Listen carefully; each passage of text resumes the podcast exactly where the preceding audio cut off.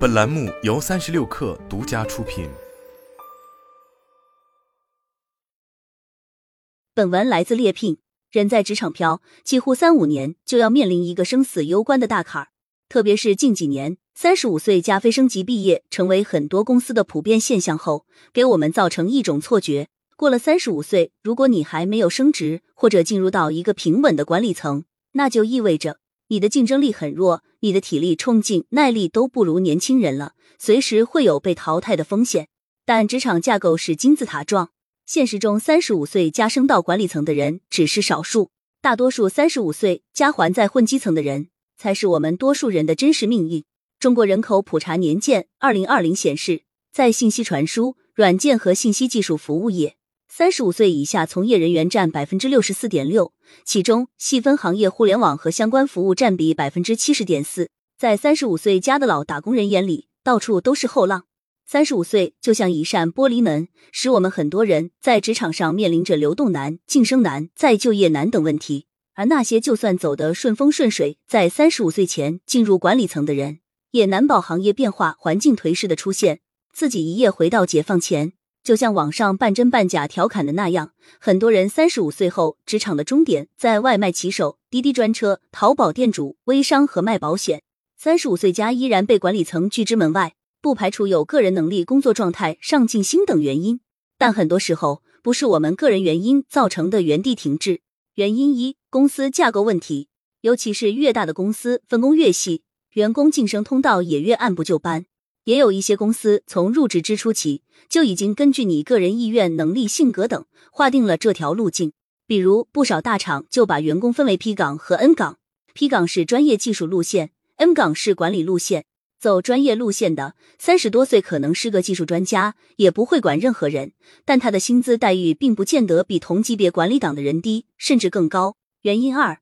性格或个人偏好等原因，并不适合做管理者。我们身边一定都有这样的人，自己干起活来水平很高，待人水平就很一般，管理一个团队很可能翻车。确实有这样不适合当管理者的能人。原因三：能力不足，无法胜任管理岗位。很多人第一年学了些东西后，就一直在复制粘贴、机械重复。对他们来说，并不是有十年工作经验，而是一年经验重复了九次。这样的人很难被提升为管理层。一旦企业面临困境时，这种靠经验混日子还拿着不低薪资的老员工，就会成为裁员名单上的第一批人。加上这几年环境的低迷、内卷严重、人才市场遇冷导致的人多坑位少，这一切都使得晋升体系不合理。三十岁加还是普通员工，再正常不过。在我看来，只要我们不是原因三里的那种人，因为混日子造成的升迁不畅，三十五岁没进入管理层，不叫失败，实在没有必要自责和自贬。其实，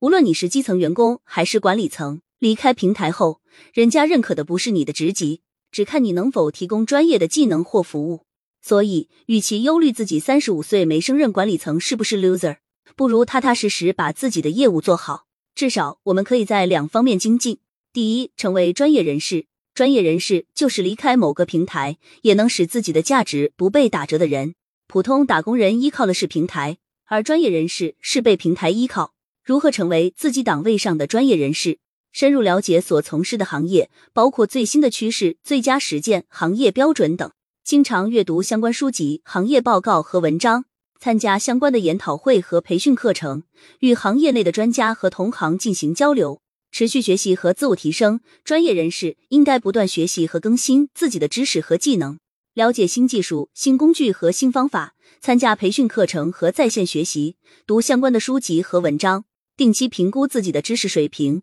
并制定学习计划来填补知识和技能的空白，寻求专业认证或资格。根据所从事的行业，考虑获取相关的专业认证或资格。这些认证和资格可以证明我们在特定领域具备专业知识和技能，增强自己的专业信誉和竞争力。建立专业网络，与同行专家和行业领导者建立联系，加入相关的专业组织或协会，参加行业会议、研讨会和社交活动，扩大人脉，并与其他专业人士进行交流和学习。建立专业声誉，这一点往往容易被我们忽略。尤其是确认自己不适合管理岗位时，就会自动调节成埋头苦干的老黄牛模式。但其实，专业人士也需要通过在工作中展现出色的表现和专业能力，去建立自己良好的声誉，这样在寻找新的平台时才有砝码。第二，寻找向外的可能性。很多时候，我们之所以觉得三十五岁走入职场死胡同，是因为好像除了基层和管理层没有别的选择，